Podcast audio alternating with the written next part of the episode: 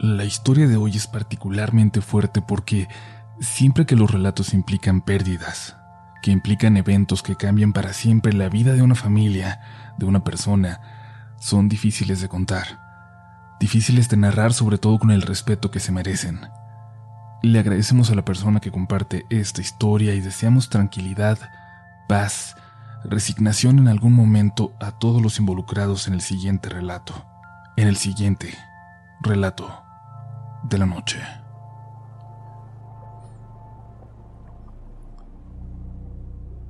La historia que les voy a contar me tocó vivirla, lamentablemente, muy de cerca. Voy a cambiar los nombres porque le ocurrió a la familia de mi entonces novia, y la quiero y aprecio mucho, lo mismo que a toda su familia, que tuvieron la muy mala suerte de vivir una experiencia tan horrible como esta. Sucedió en un pequeño pueblo en la frontera de los estados de Nayarit y Sinaloa, en México. Un pueblo con historias, con leyendas, pero ninguna que nos hiciera pensar que era posible que algo así pasara. Cuando iba en primero de secundaria me hice novio de Amelia. La llamaré así por su película favorita. Nos sentábamos juntos porque así nos tocó por orden alfabético, y pronto nos hicimos muy buenos amigos y finalmente novios. Yo era una persona muy tímida, pero Amelia era muy popular, así que me ayudó a abrirme con la gente. Cuando pasamos a segundo le pedí permiso a su mamá y nos dejó, siempre y cuando nos comprometiéramos a seguir las reglas que nos puso. A su papá, claro, no le diríamos aún. Él trabajaba en Estados Unidos, pero cada dos meses iba a pasar un fin de semana al pueblo. Les iba bastante bien. El hermano de Amelia, Eduardo, era un año mayor, y probablemente el más popular de la escuela. Era el mejor promedio de todos los terceros y el mejor jugador de béisbol también. La mitad de las chicas en la escuela se morían por él, pero siempre fue una persona sumamente sencilla. Para nada como te pintan en las películas a la gente que tiene la suerte de ser popular. Él al principio no me quería, al menos no como novio de su hermana, pero cuando tuvimos oportunidad de platicar nos dimos cuenta de que teníamos muchas cosas en común nos hicimos muy buenos amigos más allá de mi relación con su hermana. Eduardo tenía la costumbre de sorprender a sus amigos con un apretón de hombros por la espalda. Era molesto, pero lo hacía solo por jugar. Nunca pensó que pudiera tener algo de malo, pero una mañana que parecía de lo más normal, de pronto escuchamos mucha conmoción en la escuela. Había sucedido un accidente terrible. Cuando corrimos a ver vimos que un chico había caído desde el pasillo frente a su salón, del segundo piso. Había caído de cabeza y falleció al instante, aunque los profesores intentaron hacer todo por mantenerlo con vida en lo que llegaba una ambulancia. Cuando Mele se dio cuenta de quién se trataba, gritó. Era César, uno de los amigos de su hermano. Luego escuchamos a Eduardo gritar y a un profesor acusarlo de haber empujado a su amigo, de haber provocado su caída. Otra de las maestras lo estaba defendiendo. Se gritaba con el otro profesor y junto a la ambulancia llegó la policía. Se llevaron a Eduardo. Esa misma noche salió, pues compañeros y compañeras de clase y la profesora fueron a atestiguar que todo había sido un malentendido. Todo fue un accidente, un terrible accidente. Lo que pasó es que estaban por entrar a clases cuando Eduardo vio que César se quedó parado en el pasillo, mirando hacia la nada. Le habló en dos ocasiones, pero no hizo caso. Incluso la maestra le dijo, ve, tráete a tu amigo, que ya vamos a empezar. Eduardo se acercó por su espalda. César. Le gritó y lo apretó de los hombros. En ese momento su amigo solo corrió. Corrió hacia el barandal y cayó. Todos vieron, todos gritaron. Eduardo fue el primero en llegar a verlo, a intentar ayudarlo, pero, según lo que dijeron los doctores, había muerto al instante.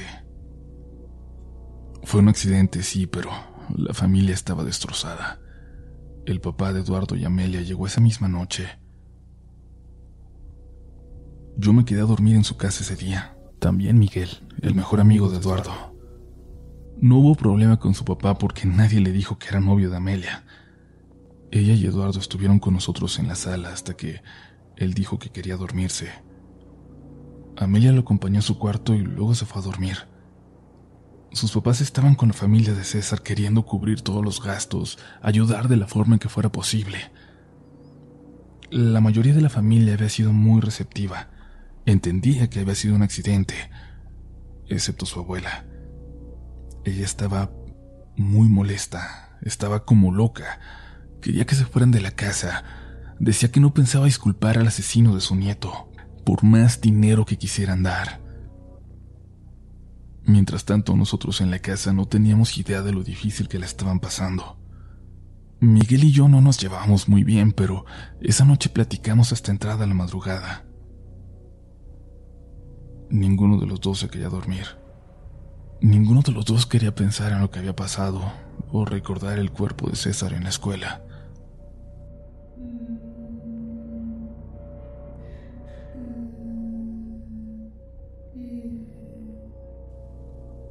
Cuando seguíamos platicando, pero ya casi quedándonos dormidos en la sala, escuchamos un llanto. Los dos nos quedamos callados. Primero pensamos que era Eduardo, obviamente, pero luego se hacía muy agudo y pensamos que era Amelia. Así que me atreví a subir. Cuando iba los primeros pasos de las escaleras, el llanto de repente cambió. Se escuchaba el llanto de un bebé. Me detuve en seco y volteé a ver a Miguel que se puso de pie y se acercó a mí. ¿Qué es eso? preguntó. ¿Es aquí en la casa? ¿Aquí no hay bebés? ¿Qué es eso? No supe qué responderle y subí para asegurarme de que Amelia estuviera bien. Miguel subió detrás de mí. De nuevo todo estaba en silencio. Nos acercamos a la puerta de Amelia, pero no se escuchaba nada. Nos acercamos a la de Eduardo, pero nada tampoco. Pegué mi oreja a la puerta. Le dije a Miguel que se acercara para que comprobara lo que se escuchaba ahí dentro y también pudo hacerlo. Era como un llanto, pero muy lejos, y sin embargo parecía venir de ahí. Nos preguntamos si tocar o no, si molestar a Eduardo o despertarlo o no pero cuando decidíamos escuchamos el portón de la calle abrirse. Habían regresado los papás de Amelia y Eduardo. Nosotros no nos movimos de ahí arriba. Es más, cuando subieron, les pedimos que guardaran silencio y escucharan. Estamos preocupados por Eduardo. Se escucha como que llora, pero... Escuchen, es muy extraño, les dije. La mamá se acercó a la puerta e hizo una cara de sorpresa. Evidentemente también pudo escuchar, pero nos dijo que lo dejáramos descansar, que había sido el peor día de su vida. Esa noche tuve muchas pesadillas. Un bebé lloraba en el cuarto de Eduardo y una mujer lo miraba desde la ventana y se lo quería llevar. Yo lo sabía y no podía hacer nada para impedirlo. Por la mañana platiqué con Miguel y aunque no idéntico, él había tenido repetidamente también una pesadilla muy similar. Amelia y Eduardo tenían permiso de no volver a la escuela hasta la semana siguiente, y solo volvió Amelia. Para Eduardo era difícil volver, pero además había enfermado. Miguel y yo habíamos dejado de ir a su casa a petición de su mamá, pero ahora que su papá regresaba a Estados Unidos, nos mandó a decir con Amelia que fuéramos, por favor, que nos quedáramos si podíamos. Pensamos al principio que era para que Eduardo nos sintiera presentes, que sintiera el apoyo de sus amigos, pero no era por eso. Nos pidieron que nos quedáramos porque tenían miedo de quedarse solos, sobre todo por por lo que ocurría por las noches. Eduardo le estaba pasando muy mal. Casi no comía y todas las noches la pasaba peor. Sudaba mucho, como si estuviera muy enfermo. Se encerraba en su cuarto al oscurecer y no dejaba entrar a nadie. Y lo más extraño era que, por las madrugadas, se escuchaba aquel bebé llorar y nadie sabía de dónde venía ese sonido. Miguel pudo hablar con él. A él le dijo cosas que no compartió con nadie más le dijo que desde la primera noche después del accidente de César, él sentía que había alguien afuera, que lo buscaba. En sus sueños la veía y escuchaba llorar a un bebé. Pero cada día, cada noche más bien, esa mujer que estaba afuera estaba más cerca. La soñaba al otro lado de la calle. La soñaba acercándose. Cada noche un poco más. Cada noche lo despertaba ese llanto. En cuanto despertaba, el llanto desaparecía y se tranquilizaba, pensando que solo era la culpa por lo que había ocurrido, lo que lo atormentaba, pero no. Porque una de esas noches que veía en sus sueños a la mujer justo frente a su casa, del otro lado de la calle, escondida entre dos carros, el llanto de nuevo lo despertó. Silencio de nuevo, pero esta vez escuchó que los perros de la calle ladraban y se decidió a asomarse. Y la vio. Justo como en su sueño, agachada pero mirando fijamente hacia él. Salió corriendo al cuarto de sus papás y durmió con ellos, pero no les dijo por qué. A nadie le quería confesar lo que estaba viendo todas las noches. Solo a Miguel, y le hizo prometerle que no le diría a su familia. Fue por eso que Miguel, que que necesitaba contarlo, que necesitaba sacarlo de su pecho, me lo dijo a mí. Era muy extraño pensar en Eduardo asustado, con miedo. Nunca me lo hubiera imaginado así, no a él. Regularmente era Eduardo el que podía siempre encontrar una solución a los problemas. Recuerdo que Miguel me habló una noche y me dijo que no iba a poder quedarse en casa de Eduardo, que fuera yo. Le dije que no pasaba nada si un día no íbamos. Al fin y al cabo ni siquiera salían de su cuarto ya. Eduardo conmigo rara vez hablaba. Pero Miguel me dijo que era importante, que la noche anterior había visto a la mujer ya en el patio. Así que fui. Me quedé esa noche. No puedo negarles que con bastante miedo, con bastante terror a lo desconocido. Amelia apenas platicó conmigo. Lo hizo más su mamá, que también se veía muy cansada. Todos en esa casa parecían haber adelgazado, no sé, cuatro o cinco kilos en una semana, pero se veían muy mal, enfermos. Y luego pasó el tiempo. Salimos de vacaciones. Amelia cortó conmigo. Ya no tenía ánimos de salir, de hacer nada, de platicar. Solo se la pasaba cuidando a su hermano, y yo lo entendí pero me pidió que ya no fuera más a su casa porque sí le dolía verme, saber que nuestra relación terminaba así. Pueden pensar que era solamente una relación de secundaria, pero la verdad es que nos queríamos mucho y en ese momento estábamos mejor que nunca, simplemente todo lo demás, todo lo demás fue más fuerte. Intenté saber cómo seguían las cosas a través de Miguel, quien me llamó una madrugada llorando. Me pidió que fuera rápido a la casa de Eduardo y Amelia. Desperté a mi mamá y le pedí que me llevara, sabiendo que era una emergencia. Cuando llegamos estaba la policía ahí. Miguel veía desde enfrente y en cuanto llegué se me acercó. Se lo llevó. Ya se lo llevó la bruja. Me decía y le pedí que se calmara, que me explicara. Miguel me dijo que la noche anterior Eduardo había sorprendido a la mujer, a la mujer de sus sueños, intentando abrir su ventana. Que despertó porque la escuchó y allí estaba, forzándola. Aseguró todo y salió corriendo al cuarto de su mamá. Despertó a Amelia para que se fuera a dormir con ellos también. Y ese día, la mañana siguiente, la última, habló con todos se despidió, por decirlo de alguna manera. Sabía que, que aquella mujer ya estaba muy cerca.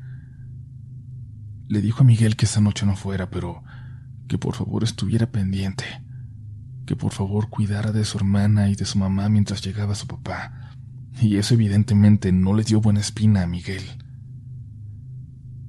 En la mitad de la noche, como siempre desde hacía meses, desde el accidente, los despertó el sonido del llanto del bebé, pero fuerte. No se callaba. Y esta vez no se escuchaba a lo lejos, sino dentro de la casa, en todos lados. La madre y Amelia corrieron al cuarto de Eduardo. El llanto provenía de ahí, pero él ya no estaba.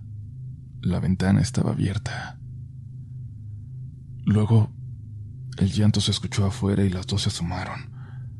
El llanto del bebé comenzó a alejarse como como si se perdiera en el cielo. Y cuando aquello que lloraba tosió un poco, la madre de Amelia lo reconoció y la hizo pedazos porque no era un bebé extraño, era el llanto de Eduardo, su llanto cuando apenas era un bebé y ahí, por fin, lo había reconocido, sabía de dónde provenía. El sonido se fue alejando hasta que hasta que ya no se escuchó nada más. Corrieron a llamar a la policía, a avisar a su padre, le llamaron a Miguel. Ya se lo llevó. Él sabía. La policía no les cree nada. Dicen que se escapó, pero ya se lo llevó. Ya no lo vamos a ver. Me decía Miguel que no dejaba de llorar y yo no sabía qué decir. El papá de Amelia llegó y lo primero que hizo fue, por alguna razón, ir a gritar a la casa de la familia de César. Nadie salió, ni la anciana, la abuela. Estuvo unos meses ahí, pero una noche al parecer tomaron lo que pudieron. Se llevó a su esposa, a Amelia, y nunca volvió. Pasaron años para que pudiera volver a contactarla. Vive en Utah, se casó a los 19 años y parece feliz.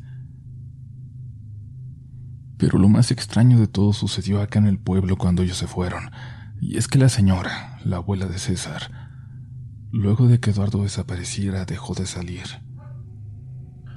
Se empezaron a correr rumores. Decían que era una bruja, que ella había ido por Eduardo, primero para atormentarlo todas las noches, pero al final se lo llevó. La casa de César estaba de camino de la mía a la carretera, así que Constantemente tenía que pasar por ahí. Parecía como si ya no viviera nadie. Recuerdo que una vez acompañé a mi mamá a dejar unas cosas a su trabajo. Era tarde y no quería que fuera sola, así que me fui con ella. Cuando veníamos de regreso, ya como a las once, vimos que de la carretera hacia allá iban caminando tres señoras de negro como como enlutadas. Definitivamente no eran de por aquí. No pude evitar voltear a verlas cuando nos alejábamos y creí ver que se acercaban a la casa de la familia de César. Ni siquiera comenté nada, aunque me di cuenta que a mi mamá le llamaron la atención.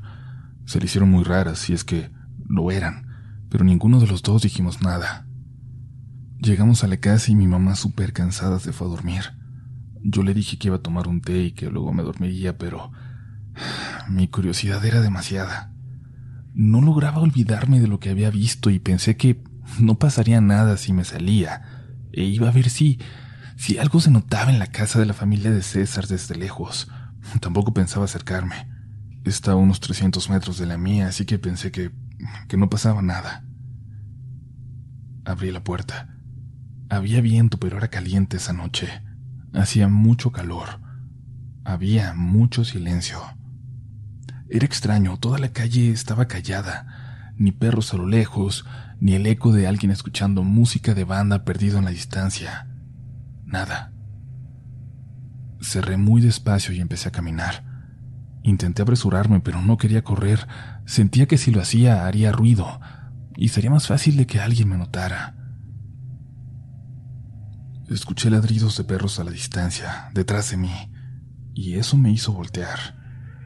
A lo lejos, muy a lo lejos en lo profundo de la calle, alcancé a ver tres figuras de negro. Venían en mi dirección, pero ya no alcanzaba a correr a mi casa sin toparme con ellas, sin que me notaran. Así que mejor apresuré el paso y en cuanto vi un terreno baldío recordé que hasta el fondo había arbustos y tal vez podría esconderme detrás. Lo hice. Allí escondido podía escuchar mi respiración. Sentía los latidos de mi corazón retumbando en todo mi cuerpo. Después de varios minutos las vi pasar, caminando muy despacio. Intenté contener la respiración, que no me escucharan. Cuando pasaron esperé varios minutos calculando que ya se hubieran alejado lo suficiente. Y luego por por alguna estúpida razón, en lugar de correr a mi casa, seguí en dirección a casa de César. Vi entrar a aquellas tres mujeres y otras tres más que venían del rumbo de la carretera. Entraron sin decir nada, como si fuera su casa. Cuando abrieron la puerta, lo único que pude ver fue un resplandor como de luces rojas. Toqué mi bolsillo y me di cuenta de que no llevaba mi celular. Tengo que decir para los que no se acuerdan que antes de los teléfonos inteligentes uno no siempre lo llevaba consigo como si fuera una extensión de su cuerpo. Sentí que, que eso era algo que le tenía que mostrar a Miguel, pero no había llevado mi teléfono. Escuché que algo se movió detrás del esqueleto metálico de un coche que estaba sobre la calle, como si algo estuviera dentro de ese carro abandonado. Luego lo pude ver. Definitivamente había alguien ahí y me había notado. Me apresuré a volver a casa y escuché que, que alguien sí venía detrás de mí. Cuando me atreví a voltear vi que era una mujer delgada de negro que corría intentando no tropezarse con su vestido. Gracias a Dios, por eso pude adelantarme y alejarme lo suficiente como para que no notara a qué casa me metía. Entré a mi casa, entré al baño, empecé a vomitar. Supongo que era de miedo. Mi mamá se despertó y me preguntó si todo estaba bien. Escuché que alguien tocó en la reja, en la calle. Le pregunté a mi mamá quién era. Unas... unas señoras. Creo que son las señoras que vimos hace rato. Voy a ver qué quieren. Me dijo. Tomé valor para salir, pero estaba muy asustado. Me asomé por la ventana y vi a mi mamá acercarse a la reja. Me di cuenta que una de las mujeres volteó hacia mí me había notado. No lograba verles las caras. Estaban cubiertas de sus cabezas con gorros. Era como si quisieran asustarte con su apariencia. Intercambiaron unas palabras que no escuché y por fin mi mamá regresó al interior de la casa. Las mujeres se quedaron un momento más ahí como para que las viera, y luego por fin se fueron.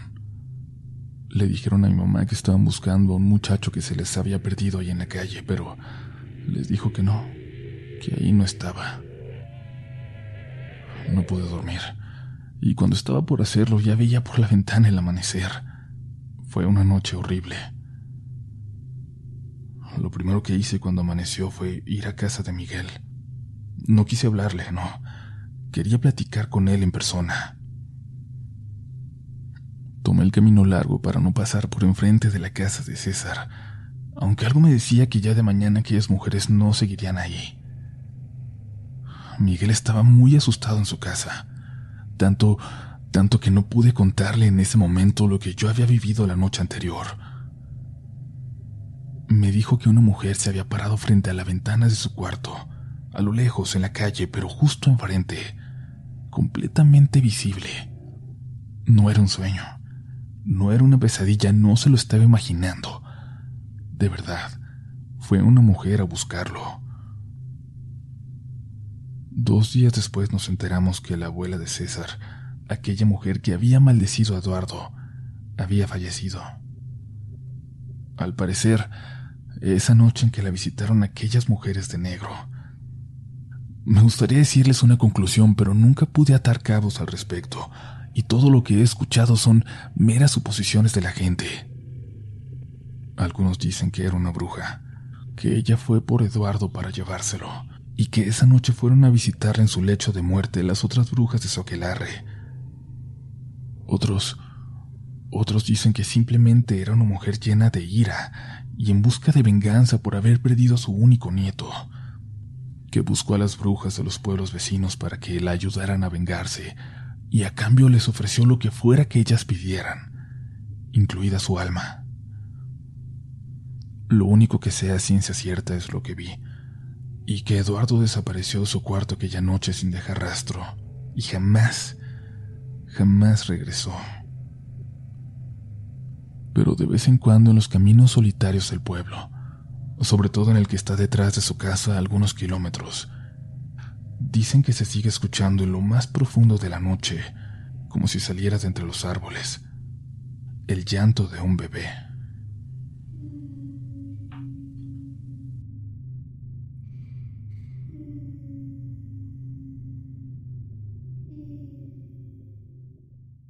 ¿Quieres regalar más que flores este Día de las Madres? The Home Depot te da una idea. Pasa más tiempo con mamá plantando flores coloridas, con macetas y tierra de primera calidad para realzar su jardín. Así sentirá que es su día todos los días. Llévate tierra para macetas Bigoro por solo $8.97 y crece plantas fuertes y saludables dentro y fuera de casa. Recoge en tienda y sigue cultivando más momentos con mamá en The Home Depot. Haces más, logras más.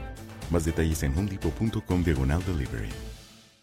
It is Ryan here, and I have a question for you. What do you do when you win?